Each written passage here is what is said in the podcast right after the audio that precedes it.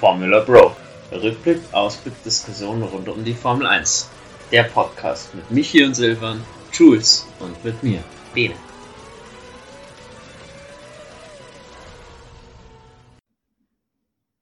Red Bull alleine in ferner Wüste. Und damit Servus und habe die Ehre, herzlich willkommen zur Formula Bro. Ich bin der Bene, ihr seid es gewohnt. Und mit mir an einer Seite ist mittlerweile das A-Team von der Formula Pro, würde ich ja sagen. Schalte in die Schweiz steht. Michi, habe die Ehre, schön, dass du da bist. Und schön, ja, dass du hallo. jetzt die nächste Stunde verbringst. ja, hallo Bene. Ähm, schön sitzen wir wieder da. Und ja, nach langer, langer, langer Zeit von einfach reden, reden, reden, können wir jetzt wieder mal Race Recap machen war ein geiles Wochenende und ich freue mich jetzt sehr, mit dir zusammen diese Folge aufzunehmen. Und ja, wir sind uns ja unterdessen sind wir uns gewohnt, wie wir das zusammen machen müssen. Und trotzdem habe ich immer noch Hoffnung, dass es diese Saison dann doch mehrheitlich drei Personen sind, vielleicht mal vier, aber nicht nur wir zu zweit. Ja, und jetzt muss man sogar sagen, Präzedenzfall. Ich habe Jules heute verboten mit aufzunehmen. Der wäre sogar dabei gewesen, aber der hat sich irgendwie verkältet. Die Stimme kann ich euch nicht antun. Es langt schon meine Stimme, dass ihr die ertragen müsst. Da müsst ihr nicht noch Jules in der Verfassung anhören. An dieser Stelle gute Besserung an Jules. Ähm, auch Silvan ist in den Bergen. Ich habe keine Ahnung, was er da genau macht, aber Skifahren. Ah, Skifahren, also ah, der, der, feine Herr. Gut, äh, dann lass uns reinstarten. So, also zwischen unserer Testfolge und dem Wochenende jetzt, ja, so wirklich viel war jetzt nicht geboten. Kurios war es, dass Aston Martin zuerst gesagt hat, Drugovic fährt, nur dass am Ende doch Lance Stroll im Auto sitzt. Und das ist ja gleich vorweggenommen. Ich habe die Entscheidung performance-technisch von Aston Martin verstehen können, weil ja, Stroll auch ohne Test wird dir ein besseres Ergebnis einfallen als Drogovic. Für mich war aber dieses Sicherheitsaspekt. So, hm, ah, wenn der seine Hand nicht gescheit bewegen kann und allem drum und dran. Ich meine, mit Kubica ging es zwar auch, aber es war mir dann doch so ein bisschen, da bin ich gespannt, wie er sich schlägt. Und du hast ja da einen Punkt beobachten können, Michi, der dann doch sagt, Gott sei Dank ist alles gut gegangen. Ja, ähm, für mich ist das wirklich auch ganz, ganz wie, wie ein heikles Thema ähm, ja, man kann sich, man kann jetzt schon wieder die Augen verdrehen, weil der Michi schon wieder bei der FIA ist, wo er ja sehr gerne Kritik abgibt. Nee, müssen jetzt ganz schnell darüber reden. Stroll konnte laut meinen Informationen nicht selber aus dem Auto einsteigen, also nicht selber ins Auto einsteigen und auch nicht aussteigen. Ähm, nehmen wir Grosjean. Äh, der Crash war laut meinen Informationen in Bahrain. Äh, ähm, ja, wollen wir darüber reden, was passiert wäre, wenn ein Stroll so einen Crash hat. Ja, wir wissen alle, was passiert wäre. Und auf der anderen Seite schaue ich FP1, das erste. FP1, grünes Licht. Hamilton unter, wird untersucht. Wieso jetzt wieder? Und ein bisschen nachgeschaut. Ah, ja, Nasenpiercing. Ich habe mit Jules schon im Chat darüber diskutiert. Hm, so ein bisschen eben Apfel-Birnen vergleichen. Nee, äh, ganz klar. Die FIA muss jetzt wirklich, bitte, bitte, bitte, wenn jemand das hört, schaut auf die Probleme, die ihr habt. Und die sind nicht, hat Hamilton Nasenpiercing drin oder nicht, sondern ihr seid zuständig für das Rennen, für das, was auf der Strecke läuft. Und auf das sollte ich schauen und nicht, ob die eine Aussage machen, die für die FIA in Ordnung ist oder nicht politisch, weiß nicht was, oder hat er ein Nasenpiercing drin oder nicht. Wegen einem Nasenpiercing stirbt ein Fahrer nicht. So weit würde ich jetzt mal gehen. Aber wenn er nicht selber aus dem Auto aussteigen kann, dann finde ich es schon sehr kritisch.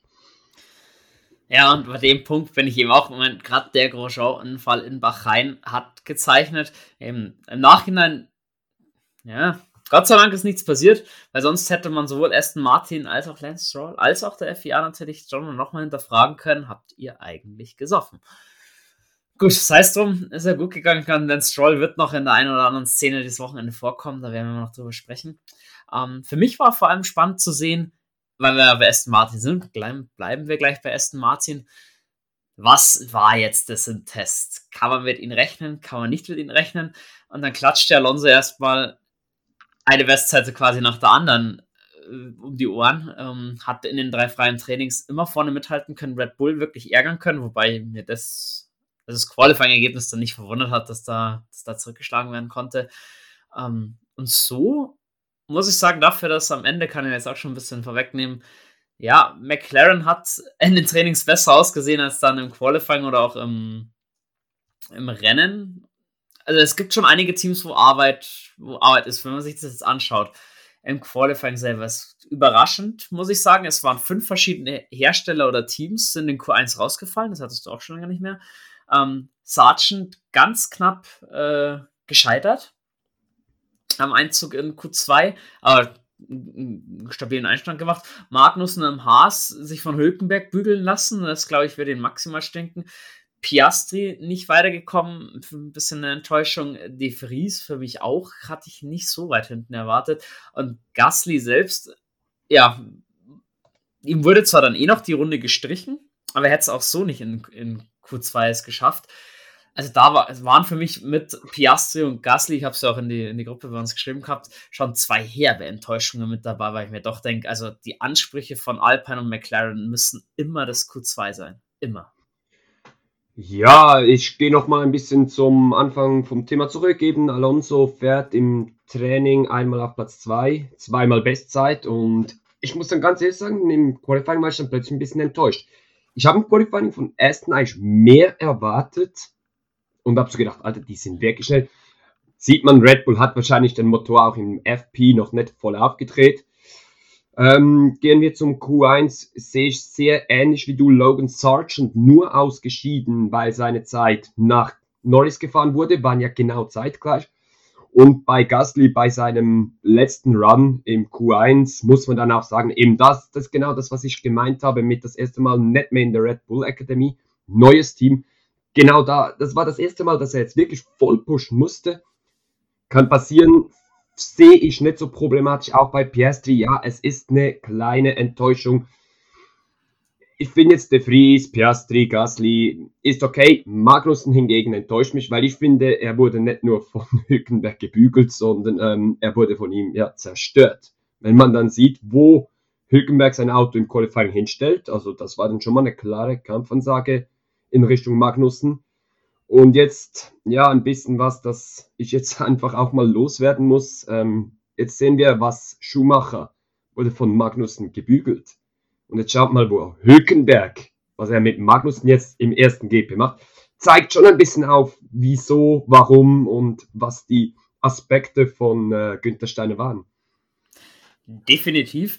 Ähm, zu Piastri sei noch gesagt, hat er selber im Interview gesagt, das war wohl seine schlechteste Qualifying seit langem, hat wohl wirklich viele Fehler eingebaut.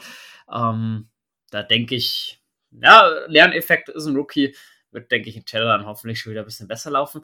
Wenn man sich jetzt Q2 anschaut, ja, mit Alex Albon, dass er ausgeschieden ist, okay, Williams hatte ich jetzt da auch eher erwartet. Ähm, Zunoda, Alpha Tauri ist wahrscheinlich auch nicht da, wo sie sein wollten. Da gibt es, denke ich, noch Startschwierigkeiten. Für mich ein bisschen enttäuschend. Alpha, dass keiner ins Q3 gekommen ist. Äh, Su auf 13, auf 12 Bottas, Norris dann auf 11, knapp gescheitert. War natürlich ein bisschen schade. Aber so, ich hatte Bottas eigentlich vor McLaren gesehen. Zumindest Bottas. Ähm, und eben, dass dann Hülkenberg ins Q3 kommt, wow. Also Ansage von Haas, zumindest von Hülkenberg, krass. Aber auch, wie, wie kann man sich das erklären, dass dir einer sage ich mal, relativ locker ins Q3 fährt und der eine in Q1 ausscheidet. Da gleich muss er bei Günther Haas, äh, bei, bei Günther Haas. ja, bei Günther Steiner muss doch da auch der Kopf rauchen. Das gibt's doch fast gar nicht. Ja, ich glaube jetzt allgemein mal auf das, was du jetzt angesprochen hast. Ähm, ich sehe ein bisschen, dass die Teams, dass gewisse Teams wahrscheinlich extrem auf die Longruns gehen, also auf die Rennpace und mit auf den Quali Speed. Sehe ich jetzt auch bei Alfa Romeo so, wenn wir dann ins Rennen kommen, werden wir es davon haben. Hat die Pace wirklich gut gestimmt. Ähm, auf eine Runde eben, ich denke, da, da, das sind die Feinabstimmungen und die hast du vielleicht in Bahrain noch nicht. Wenn jetzt Bahrain vielleicht das zehnte Rennen gewesen wäre, dann würde das wahrscheinlich ganz anders aussehen. Aber auf eine Runde, das ist halt wirklich am Limit. Alles muss stimmen, das Auto muss stimmen, die Reifen, die Temperaturen, alles. Abwarten, was da noch kommt. Und was ich an der Stelle noch mit in Erinnerung rufen möchte, du hast eine Woche davor in Bahrain getestet. Also ich denke, manche Teams haben das vielleicht auch einfach dieses Vorwissen durch den Test auch besser nutzen können als andere Teams. Aber im Jeddah werden die Würfel dann schon wieder auch ein bisschen neu gemischt werden. Und bin ich gespannt, was, was da kommt in die Richtung. So die Top 10 dann eigentlich, ja klar, Hülkenberg Überraschung, Ocon stellt die Karre auf 9, recht viel mehr war, glaube ich, für Alpine auch nicht drin. Ähm, und dann, ja, ein Sandwich aus Aston Martin und Mercedes, Alonso auf 5, Russell schlägt Hamilton, für mich ein bisschen überraschend, Stroll dann auf 8, echt super Leistung für seine Verletzung. Ähm, da ist, wie gesagt, Alonso am Ende im Qualifying ein bisschen, bisschen enttäuschend. Sechs Zehntel hinten, viertausendstel vor George Russell, auch nur ein paar Tausendstel mehr vor, vor Hamilton. Ähm, also Mercedes für mich, ja, also ich sehe Aston Martin nicht an drei, sondern eher an, an vierter Stelle, muss ich, muss ich tatsächlich sagen. Rennpace kommen wir später dazu. Ferrari fand ich stark, weil die hatte ich ja gedacht, die sind viel näher an Aston Martin und Mercedes dran, als es am Ende waren. Da waren eigentlich gut zwei Zehntel immer dazwischen. Ähm, Verstappen, Pole vor Perez, gut, Red Bull, die waren im anderen Universum. Und hier auch Sainz, ja, eineinhalb Zehntel Rückstand auf Leclerc. War auch nicht das Qualifying, was sich Sainz gewünscht hat, muss ich sagen. Das glaube ich fuchst ihn schon, dass er dass Leclerc immer noch diese eineinhalb, zwei Zehntel Vorsprung einfach hat. Ganz klar, das muss er jetzt auch ändern, dass wir das brauchen. Schlussendlich muss ich aber dann trotzdem sagen, wir haben ähm, fünf Teams innerhalb 3,8 Zehntel. Das ist geil, gefällt mir. Da haben wir ein enges Feld. Stroll immer noch angeschlagen, keine Testfahrten gemacht. Der könnte dort auch noch reinkommen. Hey, da haben wir ein geiles Feld. Red Bull vorneweg. Dann haben wir die Ferrari, Mercedes, Aston dann wieder eine kleine Lücke und auch ansonsten das Feldenqualifying war eng und das gefällt mir. Das muss ich wirklich sagen, auf dem, das sind wir auf dem Weg, wo wir hin wollen. Und das hat mir gefallen und da würde mich freuen. Eben, trotzdem die Rundenzeit mit 1,30 ist nicht, ist keine kurze Runde. Stell dir vor, wie es dann in Spielberg und in Monaco aussieht, da hast du dann wirklich, da geht es um Tausendstel Sekunde und das finde ich geil. Definitiv, also ich meine, es hat sich in den Trainings schon abgezeichnet, da war er zwischen Platz 4 und 14 nicht mal sechs Zehntel zum Teil. Also das wird enger, das ist ja auch gut so, genau da wollen wir ja hin. So, vor dem Rennen gab es dann keinerlei ähm, größere Geschichten Richtung Umbauten, Motorenwechsel und und. Das kommt ja alles erst später, also so gestartet eigentlich, wie man sich qualifiziert hat. Ähm, beim Start selbst, äh, Verstappen gewohnt gut weggekommen. Perez hatte massiv Wheelspin. Wurde auch dann gleich von äh, Leclerc geschlupft, hatte Glück, dass er nicht noch von Sainz auch geschluckt wurde. War auch ziemlich eng in Kurve 1 zwischen den dreien, muss ich sagen. Also das, da hätte schon scheppern können. Kamen alle gut durch eigentlich durch die erste Kurve. Kurve 4 wurde es dann eng und da möchte ich nochmal zurückkommen auf Lance Stroll. Weil auch Jules wegen dem Driver of the Day vorher mit mir so ein bisschen diskutiert hatte. Also Lance Stroll könnte man ja auch nennen. Stroll fährt hier Alonso ins Heck. An einem Winkel, wo man sagt, wenn er ein bisschen fester anstößt, dreht sich Alonso weg. Eventuell verliert er noch seine Nase oder beschädigt seinen Frontflügel. Dann ist das Rennen für beide Aston Martin gelaufen. Glück im Unglück hier für Aston, dass Stroll hier Alonso nur leicht touchiert. Für mich Bremspunkt vollkommen verpasst zu 100% wäre es Stroll seine Schuld gewesen. Bin ich 100% bei dir. Was man sagen muss, Alonso's Start war scheiße. Fällt von Platz 5 gleich auf Platz 7 zurück. Dementsprechend kommen sie überhaupt dort in dieses Ding rein. Ja, und da frage ich mich dann, ist genau da, wo dann so das, die Finesse fehlt, wo du hast eben Testfahrten verpasst, im Practice auch immer wieder Probleme.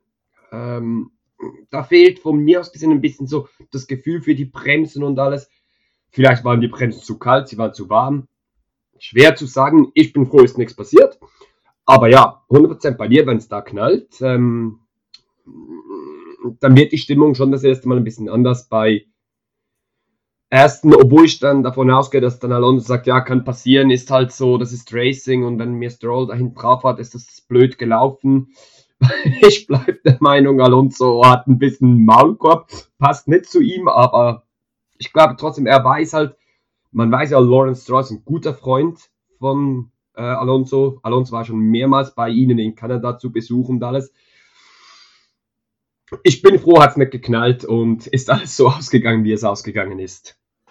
Definitiv nach den kleinen Wachrüttler hat sich Stroll eigentlich relativ schnell gefangen. Hat Bottas dann attackiert, muss man sagen, Bottas starker Start da so ein bisschen mit, mit Norris im, im Doppelpack ein bisschen nach vorne in die Punkte zumindest gefahren und hat eben dann auch aus dieser Kurve 4-Situation, hat Bottas gerade schon ähm, profitieren können, hat den ersten Martin aber nicht, nicht hinter sich halten können. Da hat sich Stroll den Platz relativ schnell wieder geholt.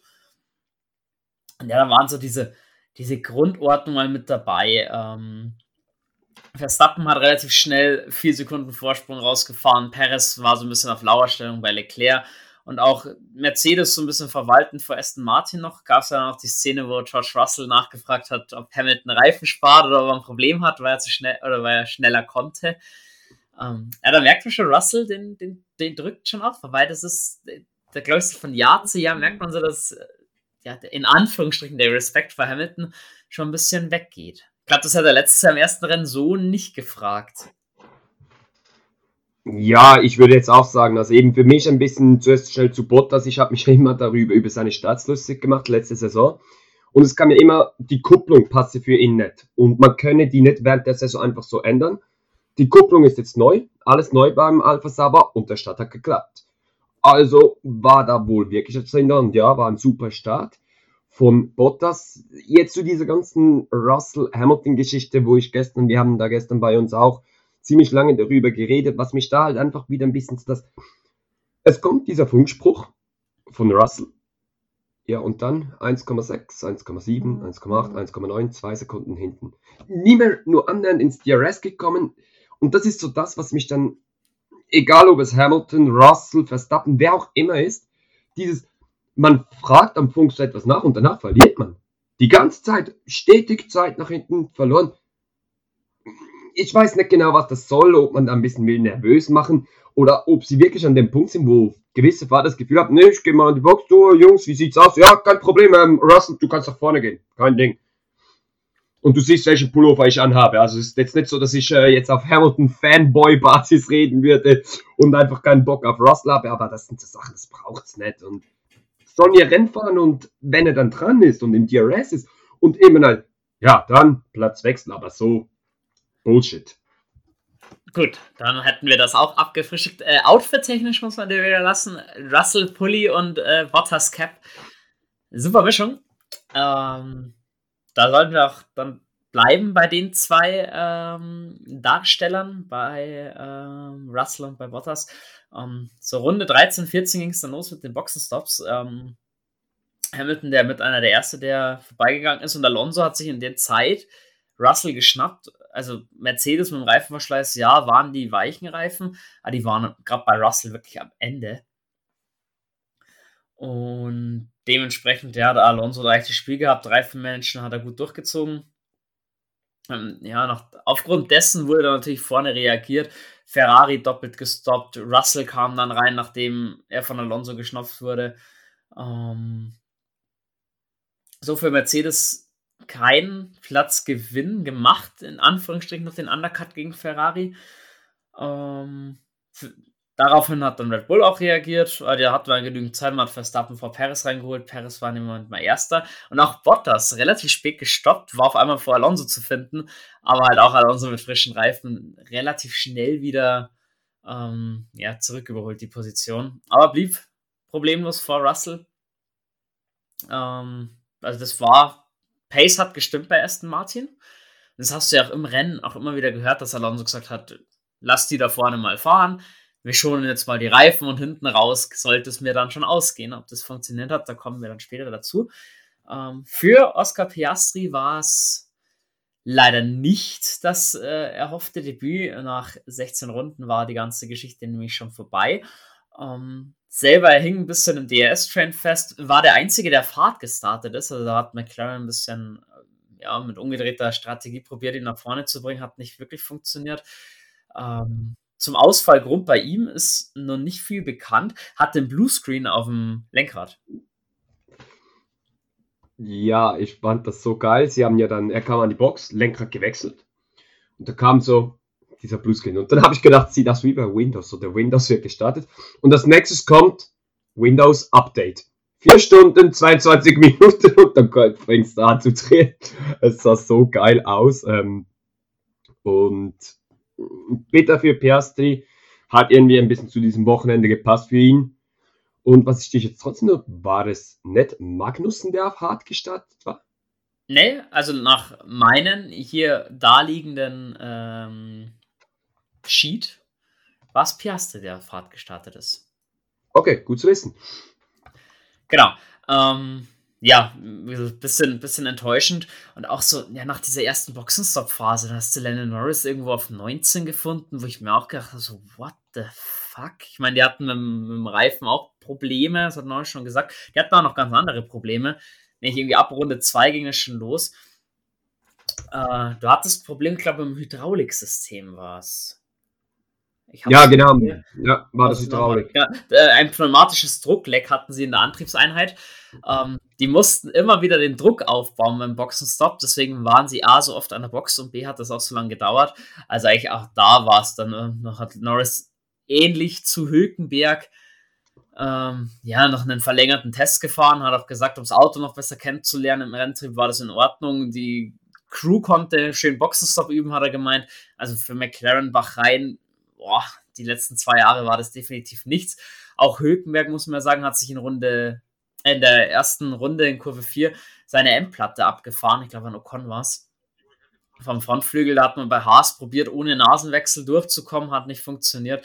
Massiv Performanceverlust gehabt, dann kamen die ganzen Überrundungen schon und am Ende, ja, ist er auch nur noch einen, einen Test gefahren. Also auch da für Hülkenberg nicht zufriedenstellend das erste Rennen, da war vielleicht ein bisschen mehr drin. Ähm, wenn wir dann so weiterschauen, nach dem ersten Stop, Perez war gut aufgelegt, muss ich sagen. Also Red Bull hat ja ein bisschen andere Strategie gewählt gehabt. Viele sind von ähm, Soft auf Hard gegangen. Red Bull nach dem ersten Stop Soft, Soft. Sowohl bei Verstappen als auch bei Perez. Dementsprechend war er schnell dran an Leclerc und dementsprechend auch schnell vorbei. Ähm, war aber auch so, dass man bei Ferrari erst einmal gesagt hat, wir bleiben cool, andere Strategie, die Position holst du dir wieder. Wobei ich da ein bisschen Zweifel hatte, ob sie nochmal so nah dran kommen, wenn sich Paris eingroovt und wenn Paris frei fahren kann. Du, wie gesagt, also wenn ich schaue, was Red Bull an diesem Wochenende gezeigt hat, ich hab's dir vorhin schon gesagt, das war für mich schon Gangfahren. Da musste kein Fahren nur annähernd ans Limit gehen. Ich glaube, die hätten alles machen können. Die hätten noch Boxenstopps auf hart und alles machen, keine Chance, sich irg das irgendein anderes Team, also im Moment, da gibt es für mich eben, wie unser Titel von der Folge auch heißt, müssen wir nicht diskutieren. Ich hoffe wirklich schwer, dass die Saison nicht die ganze Saison so wird. George Russell hat gestern nach dem Rennen gesagt, ähm, so wie Red Bull fahrt, wir können jedes Rennen gewinnen. Ähm, da muss man auf Ausfälle hoffen, ansonsten ist Red Bull unschlagbar und so wie es jetzt ist, sehe ich das auch so, ganz klar. Ja, und was ich noch kurios fand zu dem Zeitpunkt, Ocon hat seine zweite 5-Sekunden-Strafe bekommen. Äh, am Ende des Rennens waren es ja dann insgesamt drei. Äh, die haben auch, was war los bei Alpine? Einmal ähm, falsch in der Startbox gestanden, dann Speeding in der Pitlane. Oh, das muss doch ärgerlich sein, weil man war ja mit Ocon doch um die letzten Punkte im Kampf eigentlich.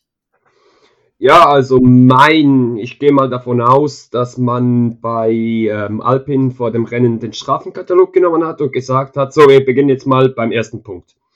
Falsch in die Box, also falsch in die Startbox, dann gehen wir zu Punkt 2. Wir setzen die Strafe falsch ab. Gab eine 5 Sekunden Strafe. Sie haben zu früh am Auto gearbeitet. Nächste Strafe. Gut, wir gehen in die Box und sitzen diese Strafe ab. Was können wir noch? Machen wir noch Speeding in der Pitlane? Hat uns noch gefehlt und so ging das Strafe für Strafe für Strafe durch. Ja, das, nein, das kannst du dir nicht leisten. Ähm, Alpin hat den Anspruch auf Platz 4 in der Constructor WM und wenn du den Platz verteidigen willst, dann ist sowas, nein, sowas darf nicht passieren. Das ist für mich No-Go. Man Saftsam hat gesagt und da gebe ich ihm recht, aber das ist keine Ausrede. Es sind ein paar Zentimeter beim in der Startbox. Okay. Ähm, Sie haben das Auto 0,6 Sekunden zu früh angefasst. Ja, sind 0,6 Sekunden. Speeding in the Pit Lane war 2 Meter vor der Linie. Ja, sind 2 Meter vor der Linie. Also, egal ob für mich, ob 2 oder 20 Meter, es darf nicht passieren. Typisches Auftakt, ich sage jetzt mal ein Auftaktfehler, der wird Ihnen nicht mehr passieren. So viel werde ich jetzt mal sagen. Und auch Ocon wird jetzt wahrscheinlich ein bisschen vorsichtiger sein, weil sein Teamkollege, der hat ja mal so richtig geliefert. Und äh, der muss, da muss was kommen von Ocon. Definitiv. Ähm, Gasly nach dem schwachen Qualifying hinten sich immer wieder aus den DRS-Zügen befreien können und war so Schritt für Schritt immer nach vorne. Auch zum Teil sehenswerte Überholmanöver da geliefert. Mich ein bisschen überrascht. Da kommen wir ganz am Ende noch mal kurz, kurz darauf zu beleuchten. Um, ähm, ja, also mit dieser Ocon-Strafenphase ging es dann auch langsam in die, in die Riege der zweiten Boxenstops. Bottas kam als erster rein und auch bei Mercedes hat man früher reagiert. Da gab es natürlich, wie man Hamilton kennt, die Diskussion. Seine Reifen waren noch gut. Man waren sie auch, weil Hamilton ja Hard unterwegs war. Der hätte schon noch ein paar Runden gekonnt. Hier wollte man einen Undercut zuvorkommen, ähm, weil Alonso nur zwei Sekunden hinter Hamilton sich befand.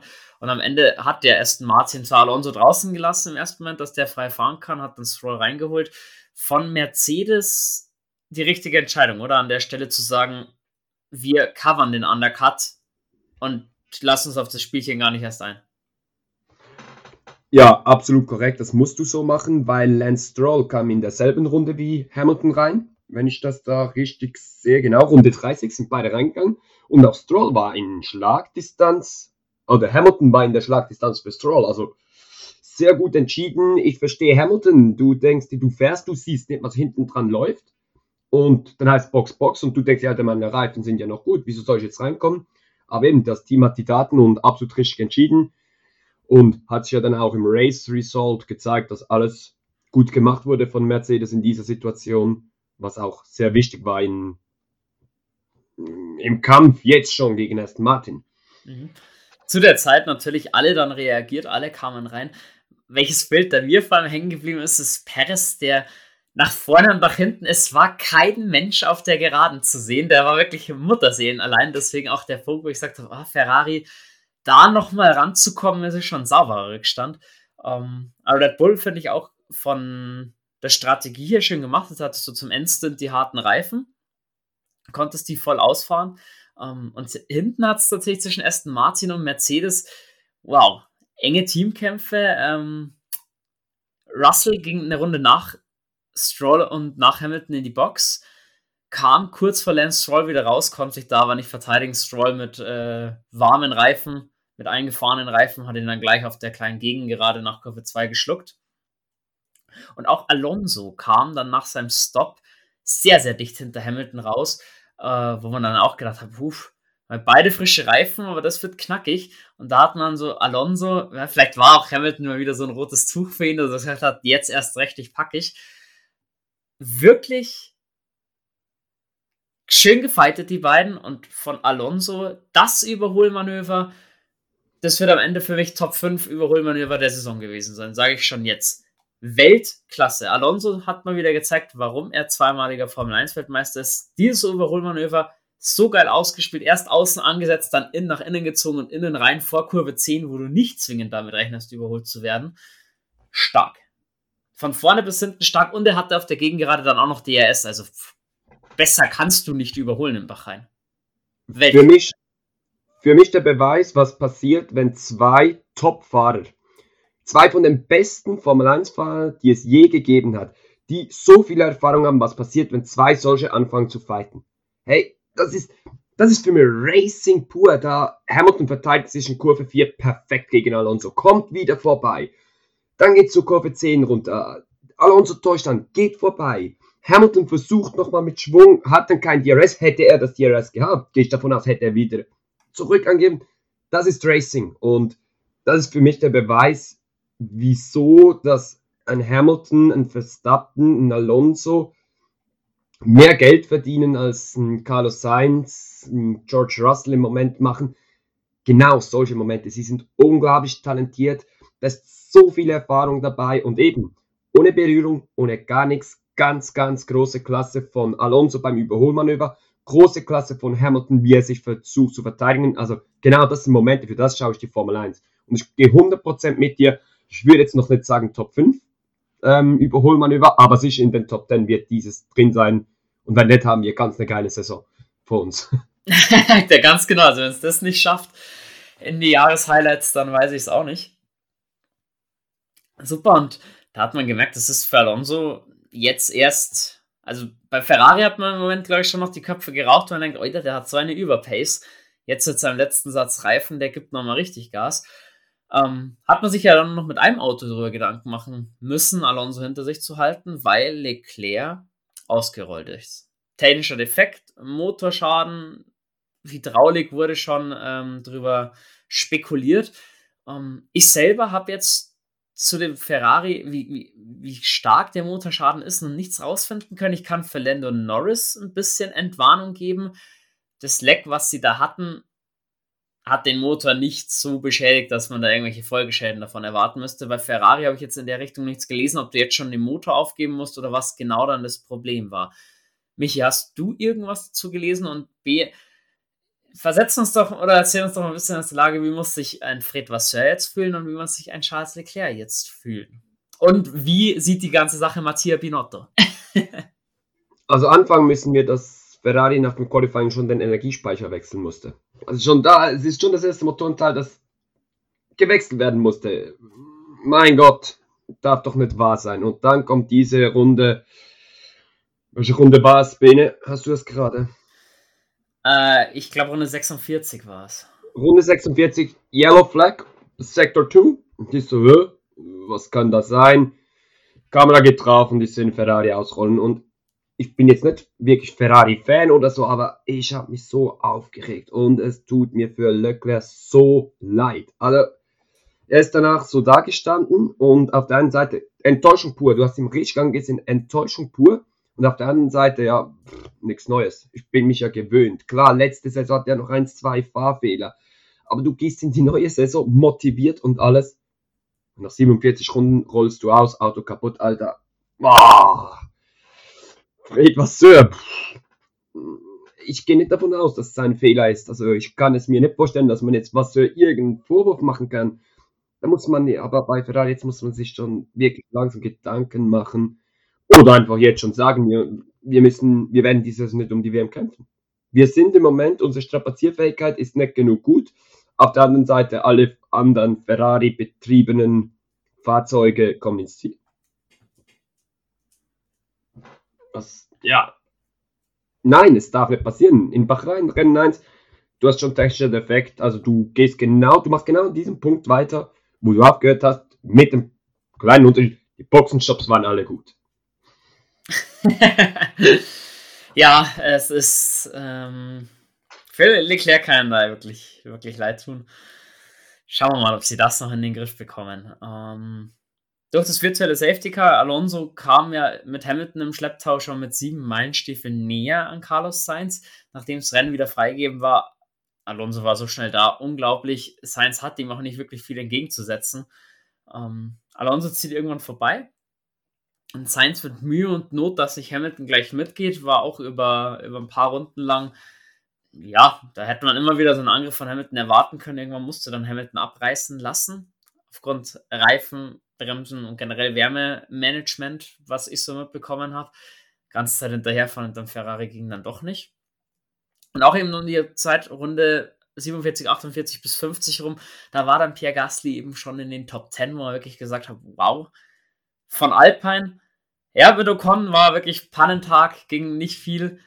Mit Gasly von der Strategie hier, von der Performance her, alles richtig gemacht. Hätte ich nicht gedacht, dass wir den in den Punkten sehen in dem Rennen ja, es ist auch für mich so nach dem extrem enttäuschten Qualifying eine, ja, ich bin eigentlich zufrieden mit Alpin, muss sagen, die haben das Beste ausgemacht. Stand jetzt sage ich, sie sind schneller als Alfa Romeo, weil ich gehe jetzt mal schwer davon aus, hätte Gasly nicht von Platz 20 starten müssen, sondern von Platz 10, dann hätte er Bottas ziemlich sicher geholt. Und ich habe auch das Gefühl, die, wenn man denkt, 16 Sekunden, wenn mich nicht, ja, ja ziemlich genau 6, 16 Sekunden hinter Stimmt das, was ich jetzt sage? 55? Also bei Russell waren es 18 Sekunden. 18 Sekunden. Also 18 Sekunden, du kommst von Platz 20, die ganz weit. Alpin ist nicht so schlimm dran, wie ich erwartet habe und ich sehe sie im Moment vor Alpha, aber es fehlt doch noch ein, ein Schritt zu dann Mercedes und Aston und ich bin sehr gespannt, wie es dann in Jeddah aussieht. Ich hoffe, dass Alpin dort äh, keine Probleme hat, weder mit Ocon noch mit Gasly und man dann ein bisschen sieht, wo sie stehen. Ist für mich immer noch so ein Team, das ein bisschen Fragezeichen aufgibt, wie stark sie wirklich sind. Ja, da definitiv bin ich gespannt, was man von Alpin erwarten kann, die nächsten zwei, drei Rennen, dass man sie wirklich dann sauber einschätzen kann. Ähm, die letzten Runden, nachdem dann man gemerkt hat, Hamilton kann Sainz wohl doch nicht mehr attackieren, Alonso war schon lange weg zu dem Zeitpunkt, gab es eigentlich nur noch Kampf um Platz 10. Alex Alban hat sich davor gemogelt mit Yuki Tsunoda. Auch super, die beiden, wie sie gefaltet haben. Tsunoda dann nur in Kurve 1 verbremst in der letzten Runde. Da war dann schon ein bisschen so, hm, ein Angriff ist noch möglich, wird schwierig. Kam es auch nicht mehr dazu. Wenn man sich dann das Rennergebnis anschaut, Verstappen vor Perez und zwar Welten. Also Verstappen 12 Sekunden vor Perez, dann waren es wiederum 26 Sekunden zu Fernando Alonso. Ähm, Carlos Sainz knapp 10 Sekunden hinter Alonso, Platz 4 ins Ziel gerettet vor Hamilton. Stroll wird starker Sechster vor Russell. Bottas holt die Kohlen aus dem Feuer für Alpha auf Platz 8. Gasly starker Neunter, mal angesprochen. Albon rettet den letzten Punkt. Wenn man sich dann anschaut, kam jetzt gar nicht so groß vor in der Folge, deswegen wollen wir noch kurz sprechen. Alpha Tauri haben am Qualifying gesagt, ja, man ist eher Hinteresse im Mittelfeld, kämpft Richtung Schlusslicht. Ähm, Noda knapp die Punkte verpasst. Zufrieden trotzdem mit der Leistung von Zunoda, weil muss man sagen, De Vries war jetzt zumindest dieses Wochen für ihn kein Gegner. Den hatte er dann doch im Griff. Ja, es ist auch so gutes Wochenende von Zunoda. Ich habe Alpha Tauri schlecht eingeschätzt. Hat für mich soweit gestimmt. Ähm, auf einen ganz klugen Schachzug, wo ich auch noch auf eingehen will, ist, was äh, Alpha sauber mit Guan Yu Shu gemacht hat, weil sie haben in Runde 54 haben sie Guan Yu Shu reingeholt, ihn auf Soft gesetzt und er hat noch die schnellste Rennrunde gefahren. Zuvor hatte sie Pierre Gasly. Also das sieht man dann schon auch ein bisschen, auf welchem oder wo sich Alpha Sauber im Moment sieht. Ich glaube nicht, dass sie letzte Saison sowas gemacht hätten, um einem Alpin die Punkte wegzuklauen. Und die Saison macht man es. Also auch da, das ist das, was ich sagen wollte. Qualifying eine Runde Alpha noch ein bisschen hinten. Aber jetzt, in der Rennpace gefällt mir das soweit. Würde ich sagen, passt. Die Idee hatten übrigens mehrere Teams, war nicht nur Alpha, die es probiert hatten. Ähm, unter anderem McLaren hat es auch probiert und dann ging aber das Auto komplett kaputt. Also da ging gar nichts mehr. Also sagt Norris sagt, sagt, das war so dieser traurige Höhepunkt an diesem Wochenende, dass sie nicht mal mehr einen Angriff auf die schnellste Runde fahren konnten, weil das Auto dann die letzten zwei Runden nicht mehr hielt. Ähm, super Schachzug von Sauber. Das kann am Ende noch dieser, das kann wichtig werden, der eine Punkt, das wissen wir selbst. Sonst, Williams haben wir schon angesprochen mit Albon. Ich hatte, sie haben sich dann nach vorne doch gemogelt, aber Albon auf 10, Sargent am Ende auf 12. Also wenn es der eine oder andere schwächelt, beziehungsweise es Ausfälle gibt, dann ist Williams für Punkte gut, muss man an dieser Stelle festhalten. Ja, und wir müssen einfach auch festhalten, Logan Sargent Rookie. Ey, erstes Rennen, ähm, auf Platz 12 vorgefahren, absolut unauffällig. Beim Start nie, kein Kontakt, gar nichts, das ganze Rennen absolut sauber gefahren. Ähm, ganz große Klasse und ähm, das, was ich in der Testfahrtenfolge gesagt habe, das hat er mir bestätigt. Der Typ ist verdammt stark und glaube, da kommt was. Also der gefällt mir extrem gut. Ja, also macht ein stabiles Renndebüt oder generell erst Formel 1 Wochenende wirklich stabil gemeistert. Hut ab an dieser Stelle. Ja, und jetzt muss man sagen, erstes Rennen vorbei also es gibt viele, denke ich, wo die Köpfe rauchen. Natürlich McLaren angesprochen, bei Alpine kann man nicht zufrieden sein. Ähm, auch Ferrari und Mercedes, daher hat man sich eigentlich mehr erwartet. Und gerade wenn ich jetzt Fahrer anschaue, also man muss sagen, von Carlos Sainz bin ich schon irgendwie enttäuscht. Ähm, gut, Qualifying eineinhalb Zehntel auf Leclerc, dass Leclerc vielleicht total mehr talentiert ist als Sainz ist jetzt auch nicht zwingend was Neues. Aber dass du am Ende nochmal 10 Sekunden auf Alonso verlierst, obwohl du auf der relativ gleichen Strategie auch unterwegs warst, puh, ob das nur der Alonso-Faktor war oder ob da einfach Ferrari dann Motor zurückgedreht hat, ist auch nicht ganz raus. Aber da muss ich sagen, als, also als Carlos Sainz kannst du, obwohl du gepunktet hast das Wochenende und Leclerc nicht, du kannst irgendwie nicht zufrieden sein. Ich sehe das ein bisschen anders. Ich sehe bei Sainz gar nicht so groß das Problem, sondern am Ferrari. Und zwar dieser Reifenfresser. Das Auto ist ein Reifenfresser, weil man hat den Funkspruch ähm, an Carlos gegen Hamilton, versuche dich so gut wie möglich zu verteidigen. Attack. Und seine Antwort, ja, wenn ich jetzt Attack fahre, dann halten meine Reifen nicht durch. Also Ferrari hat im Moment zwei Probleme. Zuverlässigkeit Und das ist ein Reifenfresser. Und ich glaube wirklich, ähm, für mich, wenn ich jetzt so sehe, Red Bull vorne weg. Und dann habe ich mein Mittelfeld, so zwischen Ferrari, Aston, Mercedes. Ich würde jetzt da Ferrari nicht locker auf zwei setzen. Ich würde jetzt aber auch Aston nicht locker auf zwei setzen. Äh, auch nicht Mercedes. Also ich habe das Gefühl, dieses Dreierfeld sehr interessant und Alpin ganz wenig dahinter. Also auch da, ich könnte mir schon vorstellen, dass wir da vielleicht dann im Mittelfeld, wenn wir Glück haben, einen Vierkampf haben. Und ja, ansonsten, da gibt es wirklich nicht viel auszusetzen. Aber was ich noch gerne schnell kommen würde, ähm, Haas. Wir haben jetzt eigentlich über das Rennen von Haas haben wir gar nicht geredet. Wir müssen hier, ja, glaube ich, schon. Hülkenberg müssen wir schon schnell anred, ansprechen. Ja, warum? Ich sag Hülkenberg, wie gesagt, in, in Runde 1 Kurve 4 sich die M-Platte kaputt gefahren, dann hast du dich nicht getraut zu wechseln, Aerodynamik war am Arsch. Am Ende hast du mit Hülkenberg noch 15 Sekunden bekommen, wegen zweimal Track Limit. Und äh, K-Mac war halt auch mal Platz 13 am Ende. Also Haas, ja, ich meine, du hast es, du hast es vor der Saison gesagt, irgendwie du siehst es doch ein bisschen als Schlusslicht, sehe ich jetzt so nicht. Aber Hülkenberg mal schlecht gestartet. Ich weiß nicht, ob es am Ende für die Punkte gelangt hätte.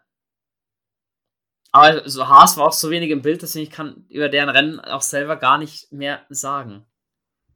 Ja, also ich bin extrem enttäuscht von Haas. Muss ich wirklich sagen, da am Samstag habe ich mir wirklich ein bisschen also Hoffnung gemacht. Ich mir persönlich nicht, aber fürs Team. Habt ihr ja dann auch noch geschrieben, so habt ihr ja gesagt, Hülkenberg. Aber das Rennen, das war gar nichts. Und eben, ich bin jetzt ehrlich, ähm, wer ist noch hinter Haas? Ganz ehrlich, ja, es tut mir weh, das zu sagen, aber es ist McLaren im Moment. Aber McLaren wird not, nicht dort hinten bleiben, da bin ich mir sicher. Und ich mache mir Sorgen um Haas und zwar verdammt große Sorgen, wo das noch hinführen soll. Da muss jetzt was kommen und zwar verdammt schnell. Weil Haas kennen wir, wir wissen, wie es da an der Spitze aussieht. Wenn da einer keinen Bock mehr hat, dann geht es dann ganz schnell. Ich bin da auch gespannt. Also gerade, es ist ja mit, mit Baku, denke ich, bei den ersten zu erwarten, nicht nur bei, bei McLaren. Wenn da Haas nicht mitziehen kann, dann wird es hinten aus eng. Über einen will ich noch ganz kurz sprechen. Weil, weil ich eben gesagt habe, Carlos Sainz kann mit dem Wochenende nicht zufrieden sein. Ja, natürlich, am Ende wurde äh, Su geopfert für die schnellste Runde irgendwo. Aber mit Bottas hat er auch nicht mithalten können. Wir haben ja vor der Saison gesagt, Schuh muss dieses Jahr halbwegs auf dem Niveau Bottas fahren für nächstes Jahr. Er hat Druck aus der, aus der Sauber Akademie raus. War jetzt auch nicht der Saisonstart, den man sich dann wünscht. Würde ich jetzt behaupten. Ich stehe 100% hinter dir, vor allem die, die die Formel 2 verfolgt haben, die wissen, wieso ich das sage. Theo Poucher fährt sich im Hauptrennen einen Sieg ein, wo ich glaube ich in der Formel 2 noch nie gesehen habe. Wir haben in der Formel 2 Einheitsautos, wir reden von 14 Sekunden Vorsprung auf Platz 2. Ein weiterer Schweizer, Ralph Bourgeon, Theo Poucher ist aber Franzose, darf ich nicht. Und dann nochmal, glaube ich, 8 oder 9 Sekunden auf Platz 3. Also eine Machtdemonstration im Sprintrace auch schon. In der Formel 2 wird, werden die ersten 10 umgekehrt. Statt von Platz 10 kommt auf Platz 5 ins Ziel.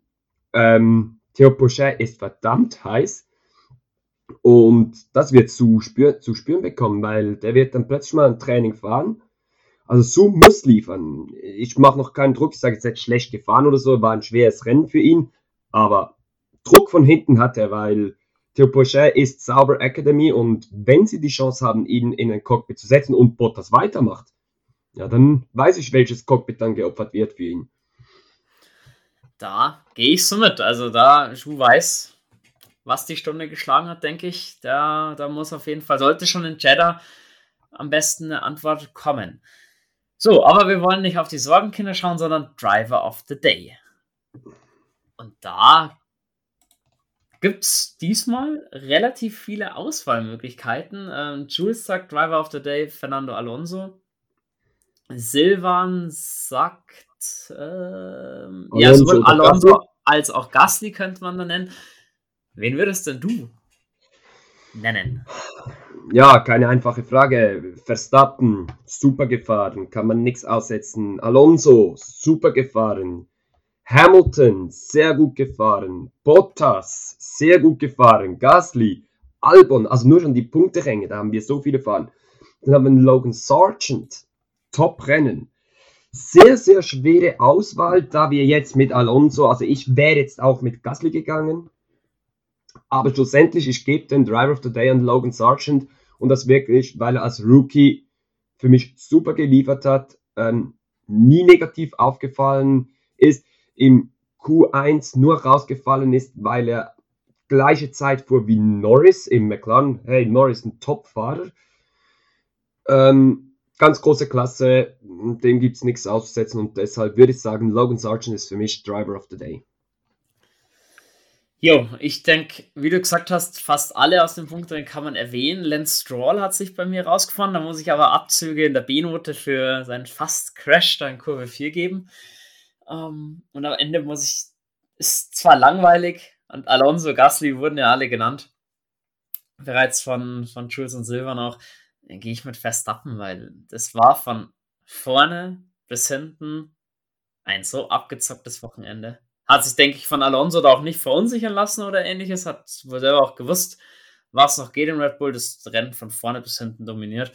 Und wenn Red Bull gemusst hätte, dann wären da auch keine 26 Sekunden zwischen Perez und Alonso gelegen, sondern wahrscheinlich eine Minute oder so, wenn die durchgehend Gas gegeben hätten. Also Chapeau, Hut ab. Dementsprechend schaut natürlich auch die, der WM-Stand aus. Klar, von den Punkten her, so wie sie ins Ziel gekommen sind im Team, klar, da geht nichts über, über Red Bull, die haben wirklich fett gepunktet.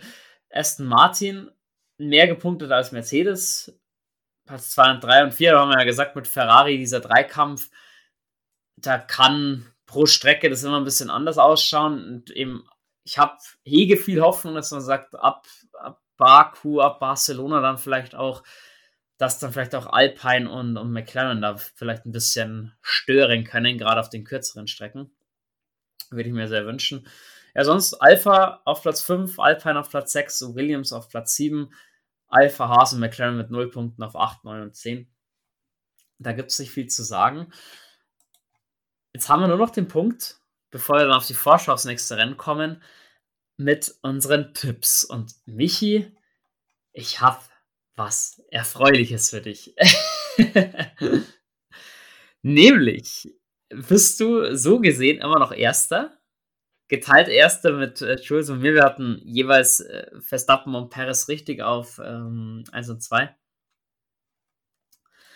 So, klar, ich hatte Russell an 3, hat nicht hingehauen. Jules hatte Hamilton an 3, hat nicht hingehauen. Leclerc hätte fast hingehauen, wenn sein Ferrari gehalten hätte. Und Silvan an der Stelle, muss ich sagen, gezockt, hat sich aber leider verzockt. Russell an 1 ging nicht auf, Hamilton an 2 auch nicht. Verstappen hat gewonnen und wurde nicht Dritter, daher 0 Punkte. Und jetzt geht schon aufs Tipp Richtung, Richtung Jeddah. Ähm, Silvan sagt Verstappen, Paris, Leclerc. Geht also da eher ähm, ja, der, ohne Risiko, sagen wir mal, den Weg. Jules von den Kontrahenten her auch dieselben, bloß er setzt Leclerc an 2 und Paris auf 3. Verstappen gewinnt es nach Jules. Jetzt die Frage an dich. Wie geht's denn aus in Cheddar? Ähm, Verstappen gewinnt vor Perez. Mhm.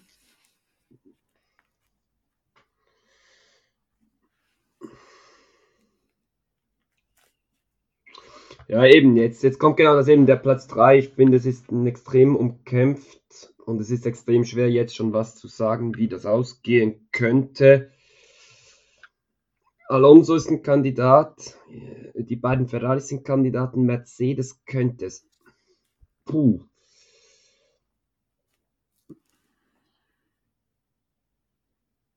Ja, ähm, ich muss irgendwie ein bisschen pokern und ich mache es mir einfach und ich setze Leclerc auf Platz 3. Sollte von mir aus gesehen so aufgehen.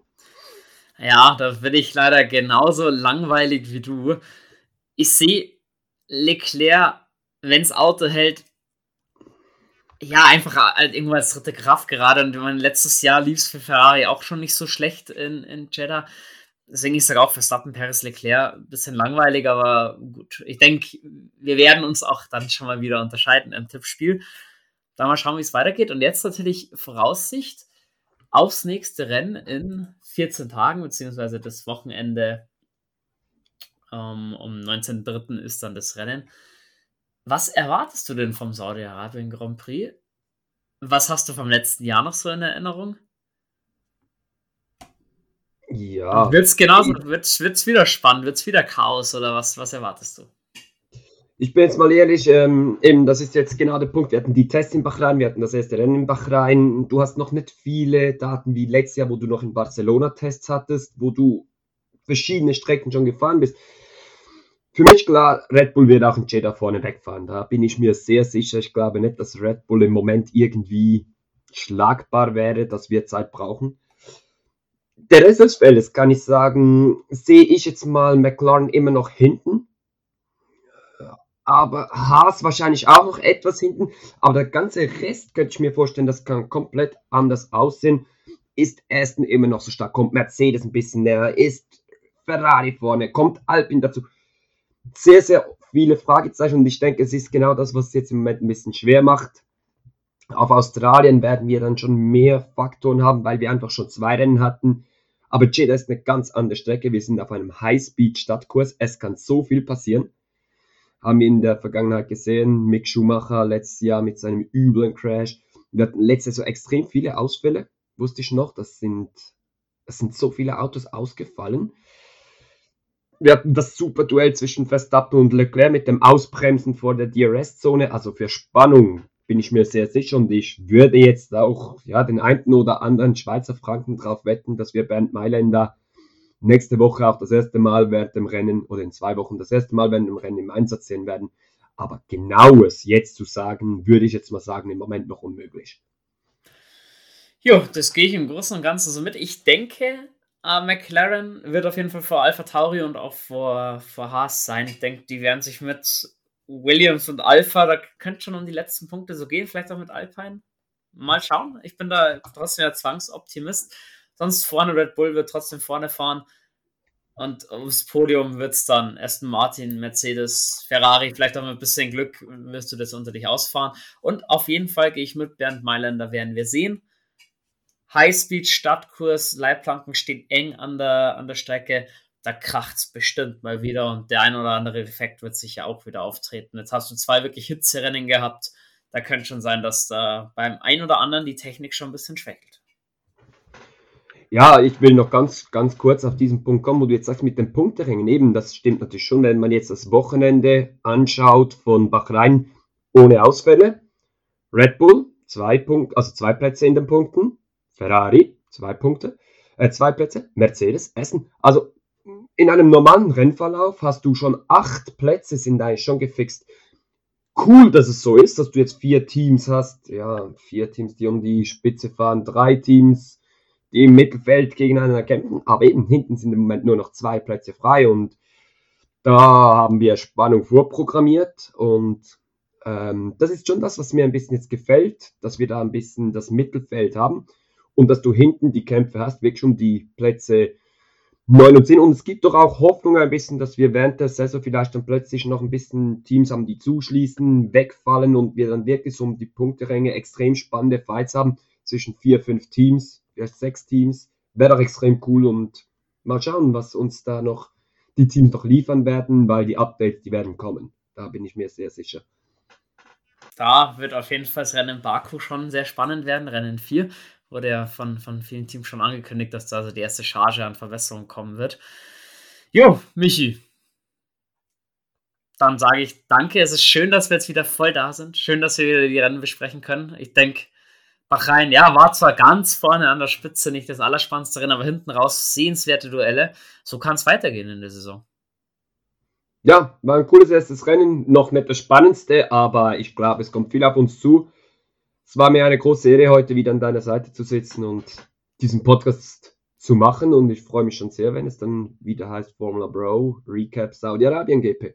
Oh, da freue ich mich auch maximal drauf. Deswegen schaltet dann wieder ein nach dem Grand Prix in Saudi-Arabien, wie gewohnt, eure Rücksicht aufs Rennen. Und in diesem Sinne verabschiede ich mich standesgemäß mit den wunderschönen Worten Let's Race und habe die Ehre.